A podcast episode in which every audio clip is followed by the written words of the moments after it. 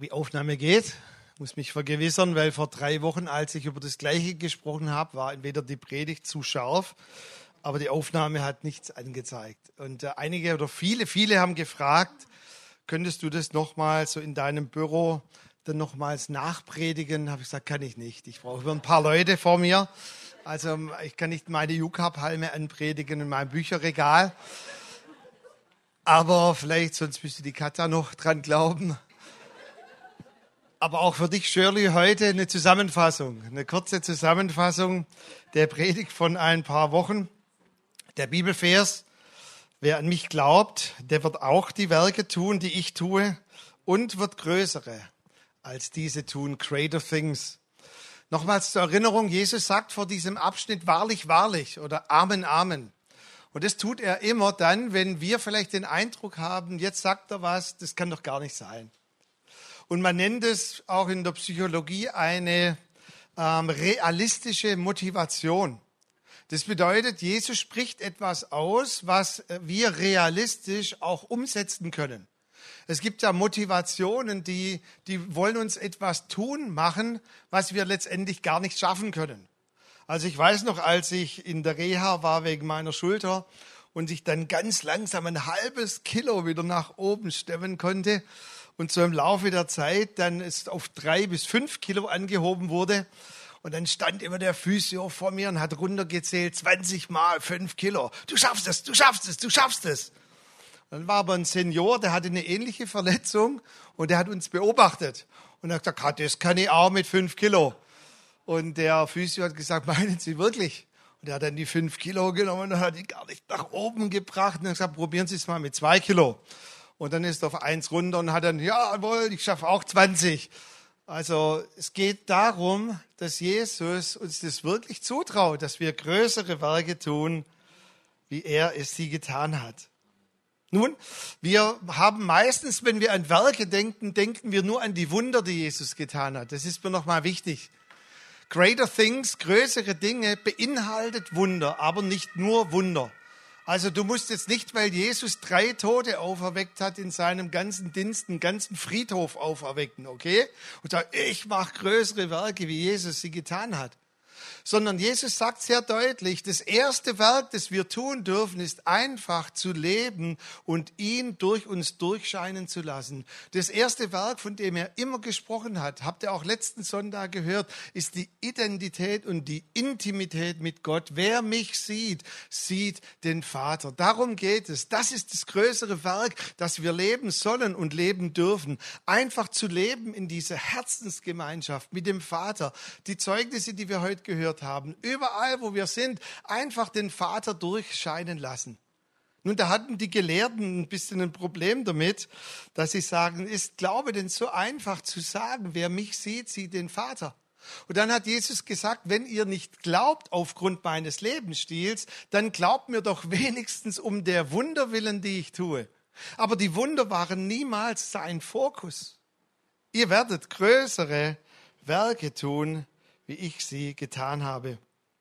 Nun, interessant ist noch, vielleicht zu betonen, das Wort größer bedeutet nicht, dass das einzelne Werk, was wir tun, größer, besser, weiter, tiefer, noch gewaltiger ist.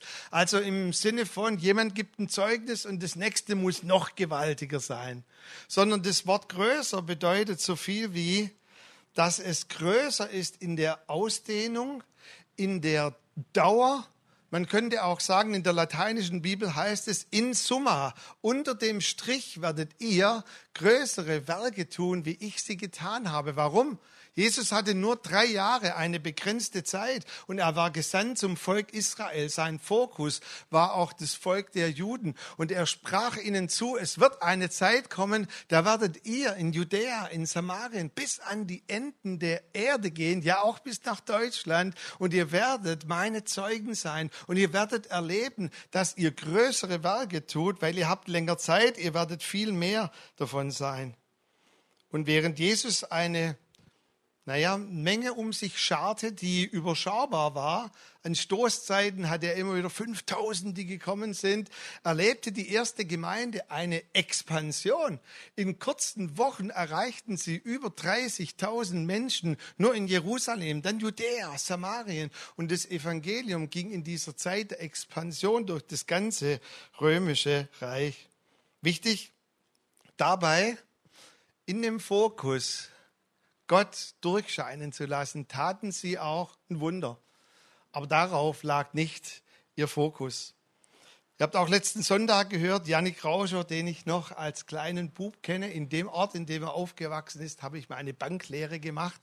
Ich kenne ihn und seine Eltern gut.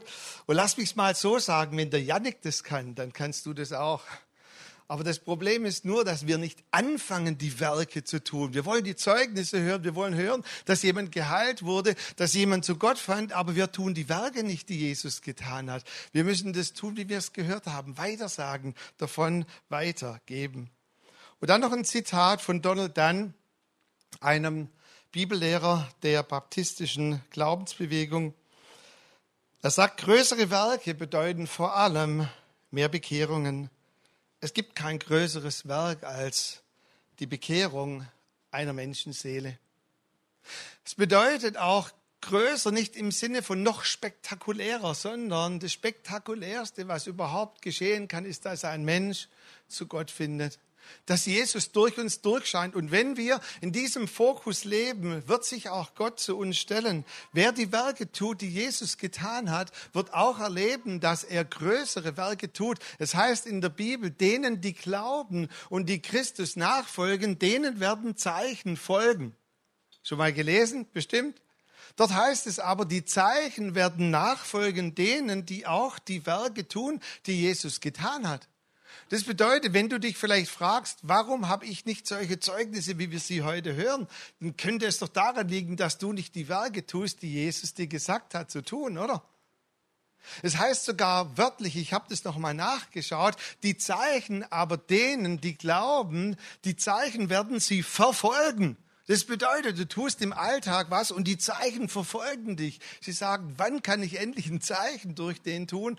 Aber du musst aktiv werden oder du musst den ersten Schritt zum Berg tun. Den ersten Schritt anzufangen, diesen Elefanten zu verspeisen. Wenn wir die Werke tun und damit genug der Wiederholung, glaube ich, dass Gott sich zu uns stellt und wir auch die größeren Werke erleben werden, das Zeichen uns verfolgen werden, das Zeichen uns nachfolgen werden. Und ich habe abgefragt, ihr selber habt die Predigt damals genannt, awesome, krass. Das ist doch erstaunlich, das ist doch krass, wenn so unser Leben aussehen würde. Seid ihr dabei, größere Werke zu tun, als Jesus sie getan hat?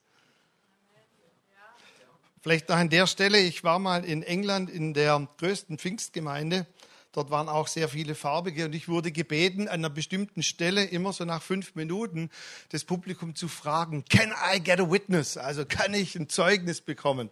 Und es war dann die Stelle, wo alle durchgedreht sind und ja, Amen, ja, Buh, zack, peng. Mein Problem war nur während der Predigt, die haben auch, wenn ich nicht gefragt habe, ständig dazwischen gerufen. Also ihr dürft auch dazwischen rufen, ihr dürft auch wie bei Moody und Finny, dort hat er gesagt, bringt Eier mit, bringt faule Äpfel mit, macht irgendwas, bewerft mich, aber seid Seid aktiv. Seid ihr dabei, die größeren Werke zu tun? Ja. Wenn nicht, könnt auch rausgehen, wie ihr wollt. Vielleicht kann ich auch Gedanken lesen. Und die Gedanken, die ich in euch lese, während ich euch angeschaut habe in eurem Lebensweg, zwei Gedanken, die völlig auf mich einstrahlen, ist eine Aussage, ich mache das mal, Micha, wenn alles in meinem Leben glatt läuft. Und die andere Rückmeldung, die ich oft bekomme, na, wenn du mein Leben hättest, dann würdest du auch anders darüber reden. Ich gebe dir zuerst mal eine flapsige oder profane Antwort und dann eine biblische, okay? Meine erste Antwort ist, ich brauche deine Probleme nicht, meine reichen mir. Ich brauche deine Schmerzen nicht, meine Schmerzen reichen mir. Ich brauche deine finanziellen Sorgen nicht, meine reichen mir ich brauche deine Ehe nicht, meine reicht mir. Ich brauche auch XY nicht, XY reicht für mich. Wisst ihr, jeder Lebensabschnitt hat komplexe Herausforderungen. Wir können das Leben eines Mid-Agers oder eines Silverhairs, eines Seniors, der vielleicht schon Richtung Endlichkeit zugeht, der von Schmerzen geplagt ist. Wir können das nicht vergleichen, die Herausforderungen, die eine Mutter mit drei kleinen Kindern oder vier kleinen Kindern hat. Jede Lebenssituation hat ihre eigenen Herausforderungen. Und es ist auch, finde ich, äh, ein bisschen naiv, das zu vergleichen und sagen, boah, der ist Senior, der hat doch nur Schmerzen und ich habe vier kleine Kinder. Wie will ich das aufwiegen? Und wenn wir übrigens warten, bis alles okay ist, dann habe ich einen guten Rat für dich. Dann warte, bis du im Himmel bist. Dort ist mal alles okay. Ihr wisst ja, drei Theologen haben sich gestritten und gesagt, wann beginnt das Leben? Und der Katholische hat gesagt, also ich finde, das Leben beginnt dann, wenn das Kind draußen ist und schreit, Mäh, jetzt ist das Leben da. Der Evangelikale hat gesagt, Moment, Moment, wir müssen schon bei der Wahrheit bleiben. Das Leben beginnt, wenn im Mutterleib die erste Zellteilung stattgefunden hat. Der Jude steht daneben und sagt, von was redet ihr Leute? Das Leben beginnt, wenn die Kinder aus dem Haus sind und der Hund tot ist. Dann beginnt das Leben.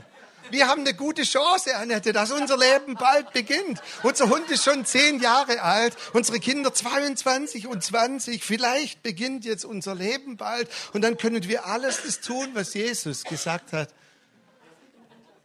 Das war vielleicht eine flapsige Antwort, can I get a witness? Aber jetzt kommt die biblische Antwort. Paulus sagt, wir aber haben diesen Schatz in irdenen Gefäßen auf dass die überschwängliche Kraft von Gott sei und nicht von uns.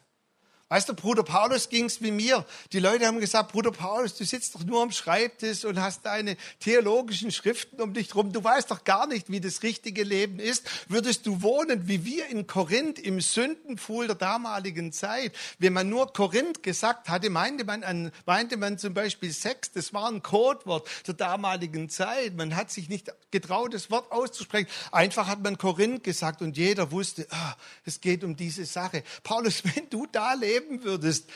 Und Paulus sagt, okay, ihr wollt ein Battle, ihr wollt eine Herausforderung, ihr wollt aufrechnen und dann schreibt er den Korinthern, liebe Korinther, hört mal, ich hatte wochenlang Hunger und Durst, ich hatte nichts zu essen, wie vielleicht auch manche unserer Freunde, die geflüchtet sind. Manche haben ihre Geschichte erzählt, wie sie wochenlang nichts zu essen hatten, durch die Wälder gelaufen sind. Ich hatte Todesangst, ich hatte dreimal Schiffbruch. Mhm. Wer ist schon dreimal mit dem Flugzeug abgestürzt von uns? ich hatte einen Tag und eine Nacht auf offener See. Und dann sagt er, fünfmal, Leute, fünfmal hatte ich 40 minus 1 Geiselhiebe. Ihr wisst, damals in der Zeit hat man hochgerechnet, der Durchschnitt war, dass die Leute ab 40 gestorben sind. Das bedeutet, manche, die ausgepeitscht wurden, sind schon nach 20 Schlägen gestorben, manche erst nach 80 und dann hat man einen Schnitt gemacht, hat man gesagt, bei 40 ist die Wahrscheinlichkeit so hoch, dass jemand stirbt, also machen wir 39. Paulus hat es fünfmal bekommen.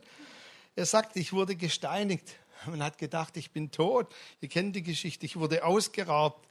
Ich war im Frost, ich hatte nichts anzuziehen. Und dann schreiben ihm die Korinther, so geht man davon aus, es gibt wahrscheinlich noch einen dritten Brief, der verloren ging. Die Korinther haben ihm wahrscheinlich zurückgeschrieben, Paulus, schon okay, wir haben kapiert. Paulus, wir wollen gar nicht mehr mit dir tauschen. Irgendjemand, der mit Paulus tauschen möchte, sein Leben?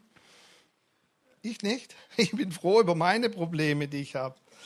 Und dann schreibt er zu den Korinthern, das war jetzt nur eine Aufzählung von dem, was mir widerfahren ist. Und er sagt, aber es gibt noch auch die Dinge, die täglich auf mich einströmen.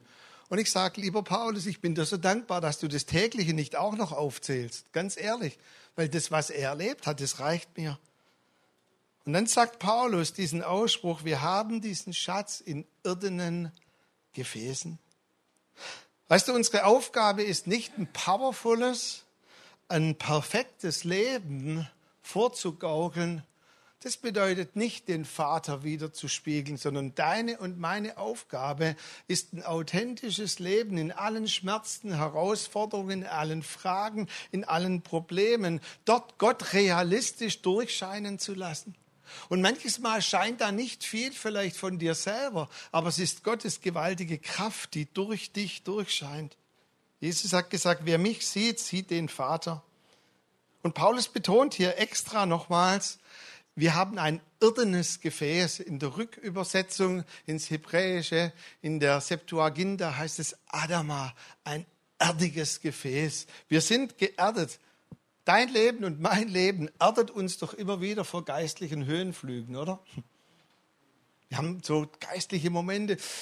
Ah, und dann gehen wir raus und dann kommt so diese, diese Erdbarkeit. Vielleicht sind es beim einen Probleme, beim anderen Spannungen in Beziehungen, beim anderen vielleicht Schmerzen, Hoffnungslosigkeit. Wie geht es weiter am Job? Das Leben erdet uns.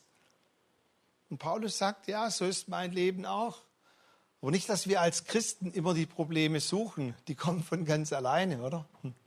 Paulus sagt, ich kenne auch Zeiten, da hatte ich Überfluss. Ich habe auch Zeiten, boah, da war ich so richtig satt. Und ich habe Zeiten gehabt, da ging es mir richtig gut. Und es gehört auch dazu, zu unserem irdenen Leben. Es gibt gute Zeiten und schlechte Zeiten, GZSZ.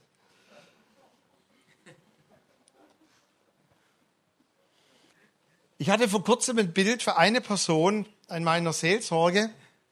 Oh, da kommen ganz arge Erinnerungen an die Kindheit oder sonstige Dinge. Es gibt nachher Gebet für all die, die beim Monopoly immer verloren haben. Ich hatte ein Bild für, für eine Person und als ich darüber meditiert habe, hatte ich den Eindruck, wie wenn das eigentlich ein Bild ist auch für unser Leben. Weißt du, beim Monopoly ist es ja so, dass verschiedene Spieler teilnehmen und jeder nimmt eine andere Entwicklung.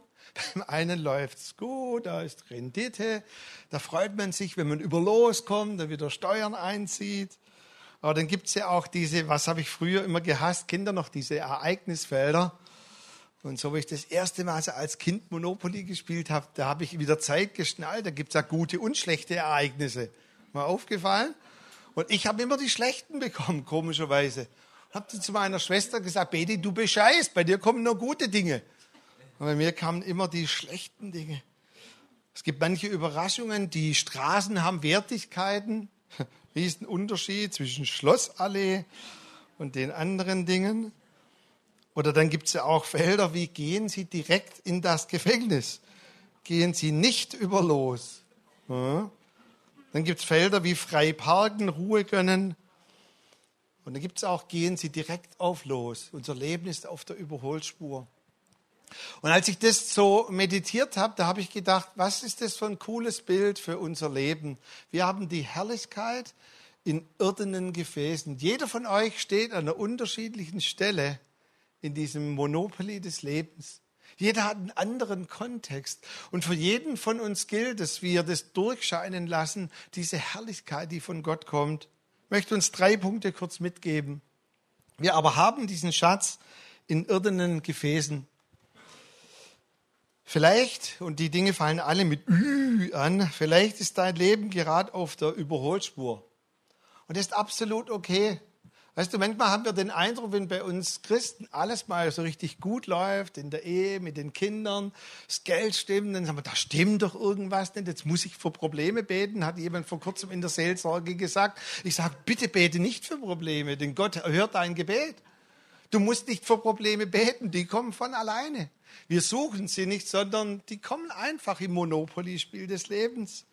Freu dich doch wie Paulus, der sagte, hey, ihr wisst doch, es gibt Zeiten, da musste ich euch auf der Tasche liegen, liebe Korinther.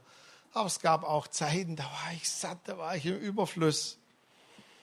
Wenn du gerade das Leben genießt, Beförderung, Geld, Rendite, du wohnst in der Schlossallee, dann freu dich. Und wir freuen uns mit dir. Hey, das ist cool. Und ich habe einen Rat für dich. Und ich bin mir nicht sicher, ob ich das Lied anstimmen soll, weil es mich an meine Kindheit erinnert. Aber ihr kennt es wahrscheinlich. Vergisst nicht zu danken dem ewigen Gott. Er hat dir viel Gutes getan. Oh, was es beim Kopf hat, es geht nicht mehr raus. Aber hey, da ist so eine Wahrheit drin.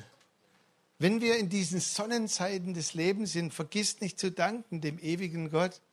Und sag vielleicht auch deinen Kollegen, so wie es Josef getan hat, als er befördert wurde, als die schlechten Zeiten vorbei waren und gute Zeiten kamen, hat er immer darauf hingewiesen, woher kam dieser Segen. Er kam nicht von ihm, sondern der Segen kam von Gott. Vergiss nicht, Gott zu danken und vergiss nicht, wenn du auf der Überholspur bist, anderen davon zu erzählen. Jedes Mal, wenn ich die Geschichte in Lukas 14 lese, wo Jesus ja dieses gewaltige Fest oder von diesem Fest spricht. Da ist eine riesige Party, ein Festmahl und komischerweise will keiner kommen. Ihr kennt die Geschichte, oder? Der eine sagt, ich muss zuerst einen Ochs verkaufen, der andere ein Auto waschen, der dritte hat eine Hochzeit. Und wir stehen ja dann davor und das ist ja eigentlich, wie wir die Geschichte lesen, als griechisch geprägt. Wir lesen die Geschichte so und sagen, die sind doch alle unmöglich. Ah, das gibt's doch nicht, dass die nicht kommen wollen. Und wenn du es aber hebräisch liest, möchte Jesus dir was sagen. Und er möchte eigentlich dir sagen, du bist zu beschäftigt. So wie du die anderen ankreidest, du wartest immer, wenn mal im Leben alles glatt läuft. Also wenn ich vielleicht mal weniger Erfolg habe, dann sage ich anderen von Jesus. Und Jesus möchte uns auch durch diese Geschichte sagen, hey, auch in den Sonnenseiten des Lebens können wir zu beschäftigt sein, auf der Überholspur, um anderen davon zu erzählen. Und ich glaube, es ist ganz wichtig, dass ich uns das heute Morgen auch sage, nochmal zurück zu diesem Spielfeld. Wir leben auf diesem Spielfeld zu einem einzigen Grund. Warum? Dass wir Schätze im Himmel sammeln. Und darum geht es. Und auch wenn wir gerade auf der Überholspur sind und wenn einige von euch auf der Überholspur sind, hey, cool, super. Aber dann vergiss nicht zu danken von dem, dem alles kommt, ihm zu danken und vergiss nicht anderen davon zu erzählen. Das zweite Ü, vielleicht hast du gerade Überlebenstraining, wirst hin und her gescheucht, musst in der Schlossallee immer zahlen, immer blechen, immer ich. Die Kinder schlafen mal wieder nicht durch, was weiß ich. All diese Dinge, der Hund kotzt. Darf ich dir was sagen? Ein altes Lied, was Frank Sinatra gesungen hat. That's life. That's life. Lasst uns doch unsere Lebenskontexte nicht vergleichen. Bei mir sieht es so aus, bei mir sieht es noch schlimmer aus. Ich habe heute Nacht dreieinhalb Stunden geschlafen, ich nur zwei Stunden 50. Bei uns war es 21,9 Grad im Schlafzimmer, bei uns 28. Ja und? That's life. Jeder hat eine eigene Herausforderung. Paulus sagt, wir machen immer mal wieder solche Phasen durch.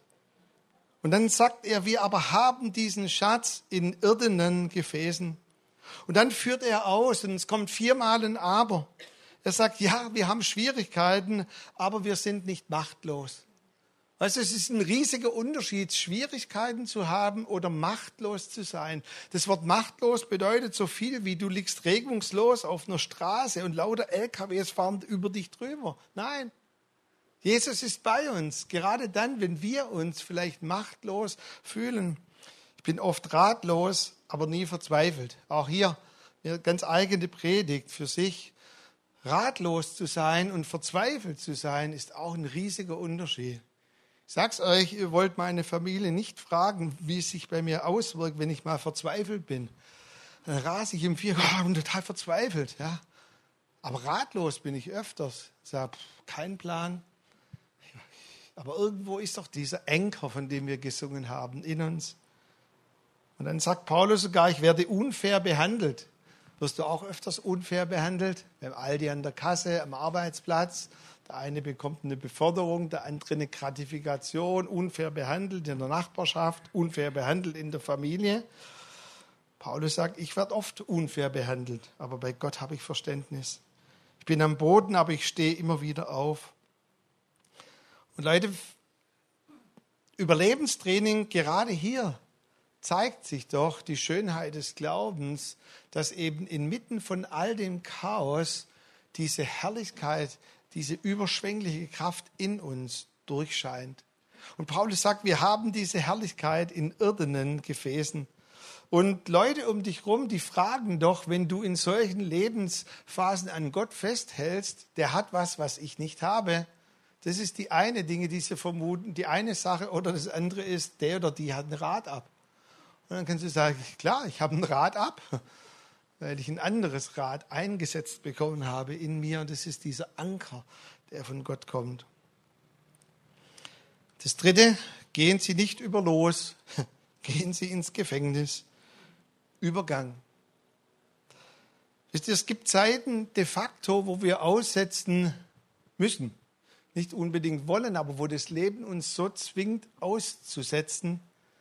und wo vielleicht alle Aufmerksamkeit auf dir liegt, auf deiner Familie, auf dem Umstand, in dem du bist. Und es ist absolut okay. Ist absolut okay. Es gibt solche von uns, die sagen, ich bin auf der Überholspur, dann freu dich. Bete für die, die vielleicht gerade in einem Gefängnis sind, in einer Situation, wo sie sagen, boah, wir müssen ja erstmal uns sortieren in dieser Lebenssituation. Ich möchte dir sagen und Personen, die vielleicht gerade sich so fühlen, während das Spielfeld weitergeht, eine Situation nimmt dich vielleicht so befangen oder gefangen. Diese Situationen haben immer Ablaufdatum. Schon mal gemerkt? Gott hat niemals geplant, dass ein Umstand uns unser ganzes Leben lang begleitet, sondern auch im Monopoly-Spiel. Ich konnte es kaum erwarten, bis ich endlich wieder aus dem Gefängnis rauskomme. Und dann habe ich immer gedacht, und dann haue ich meiner großen Schwester eine rein, die wird bei mir blechen in meinen gelben, orangen Straßen. Das müsst ihr ja nicht so machen, aber die Zeiten im Gefängnis haben Ablaufdatum. Und 2. Korinther 1, Vers 4 sagt, dass wir in solchen Zeiten erleben dürfen, wie Gott uns nahe ist. Und dann heißt es, wir werden danach andere trösten und ermutigen mit dem Trost und der Hilfe, die wir erfuhren.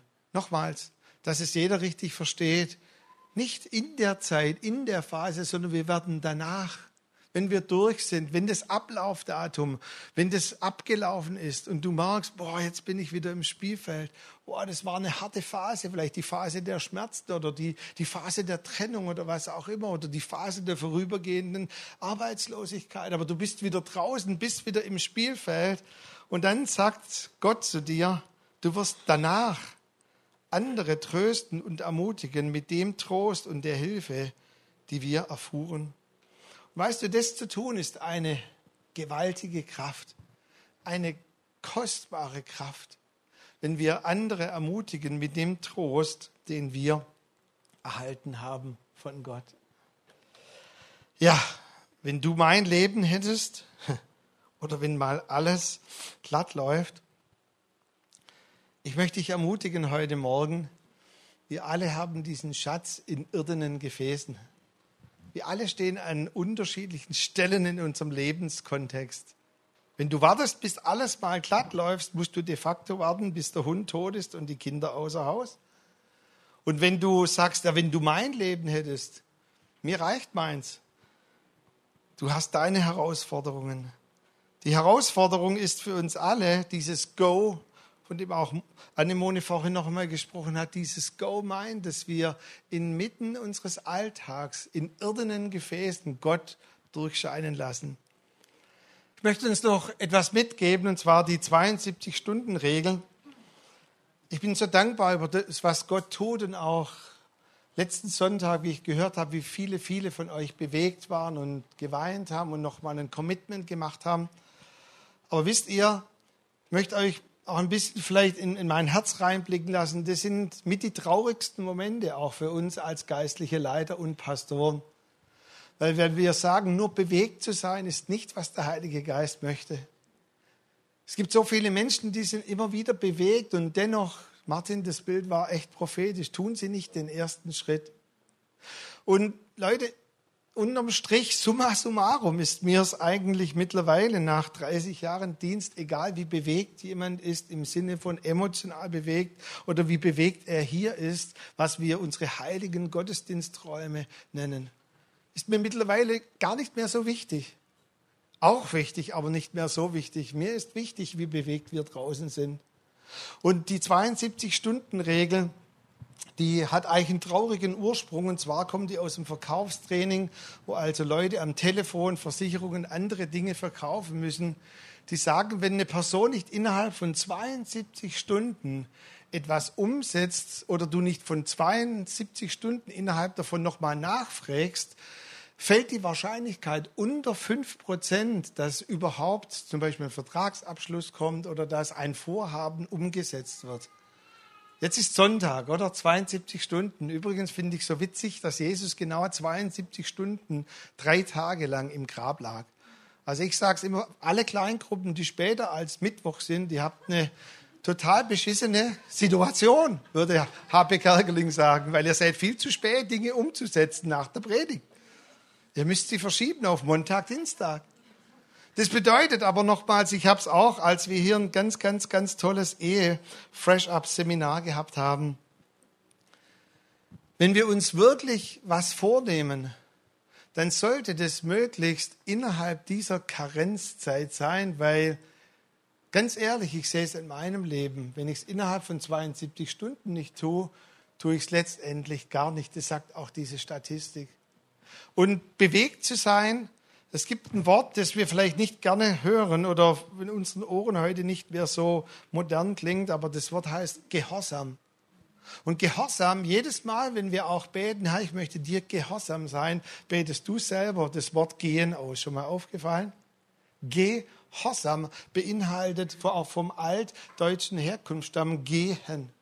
Ich möchte gehen. Das bedeutet eigentlich Gehorsam, nicht mehr und nicht weniger. Und ich möchte auch durch die Predigt heute, heute echt nochmal Mut machen, Leute. Ich möchte euch aber auch herausfordern, dass es nicht beim Bewegtsein bleibt, sondern dass wir echt mutig sind und Schritte gehen. Und vielen von euch hat der Heilige Geist schon Dinge aufs Herz gelegt. Und ich bitte Sie, tut sie innerhalb von 72 Stunden, sonst hat es Ablaufdatum. Und seid auch hier wirklich gehorsam. Und deshalb die Frage, die ich am Schluss habe, was wirst du, nicht was willst du? Das habe ich mal ganz, ganz tief in einem tiefsten Punkt meines Lebens gelernt in der Seelsorge bei Christoph Hesselbart in Strittmatt. Hat immer gesagt, Micha, was wirst du tun? Ich habe immer gesagt, ich will. Nicht du willst, Micha, du wirst. Riesiger Unterschied. Willst du vergeben oder wirst du vergeben? Ich will. Willst du oder wirst du? War so wie auf dem, sage ich mal, türkischen Bazar, Verhandlung gesagt, ja, ich habe mich gebeugt einer älteren Autorität, ich werde. Was wirst du mit der Herrlichkeit in deinem irdischen Gefäß innerhalb von 72 Stunden tun? Und ich möchte, dass ihr einfach für euch nochmal reflektieren könnt und dass ihr das in eurem Herz festmacht. Nicht, was willst du? Wollen tun wir viel, oder? Es gab ja diesen Typ, der war in die Bundesregierung einen Brief geschrieben hat, allen Ernstes, wir könnten noch mal einen Feiertag einführen, wo wir all das tun können, was wir immer wollen. Und er hat ihn den Wollentag genannt. Und dann hat die äh, Regierung wirklich zurückgeschrieben, das ist eine gute Idee. Wir wollen mal darüber sprechen. Haben sie aber nie gemacht wahrscheinlich. Der Wollentag gibt es immer noch nicht, bis heute. Und ich möchte dir echt noch mal ins Herz legen, Vielleicht den zentralen Satz, unsere Aufgabe ist nicht ein perfektes oder powervolles Leben wiederzuspiegeln, sondern Gott realistisch durchscheinen zu lassen. Was wirst du innerhalb der nächsten 72 Stunden? Gibt es irgendwas, was der Heilige Geist dir vielleicht aufs Herz legt? Eine Person, eine Situation, irgendetwas? Dann möchte ich dir wirklich sagen, wenn du schaffst und packst, dann bete doch innerlich, geh horsam. Heiliger Geist, ich bin dir gegenüber gehorsam. Und Gehorsam heißt immer, ich gehe. Danke.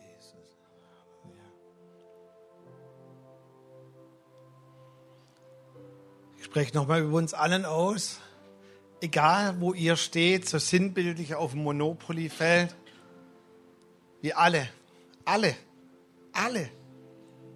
Jeder von uns aber hat diese Herrlichkeit, diesen Treasure, diese Kostbarkeit in dem irdenen Gefäß.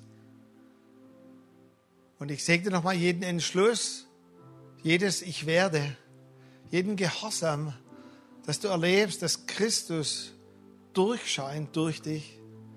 Und dass du es erlebst, dass unsere erste Aufgabe es ist, ihn wiederzuspiegeln, Zeugnis zu sein und aber auch Zeugnis zu geben, wo Gott dich herausfordert, es schriftlich zu tun, es mündlich zu tun, in eine Situation hineinzusprechen. Und ich segne dich ganz bewusst, dass Zeichen dich verfolgen werden, dass die Zeichen darauf lauern, sich zu manifestieren in dem Moment, wo du diese Schritte tust. Danke, Vater, dass wir diese Herrlichkeit, diese überschwängliche Kraft nicht aus uns produzieren müssen, sondern dass du sie in uns hineingelegt hast, Herr. Amen. Amen.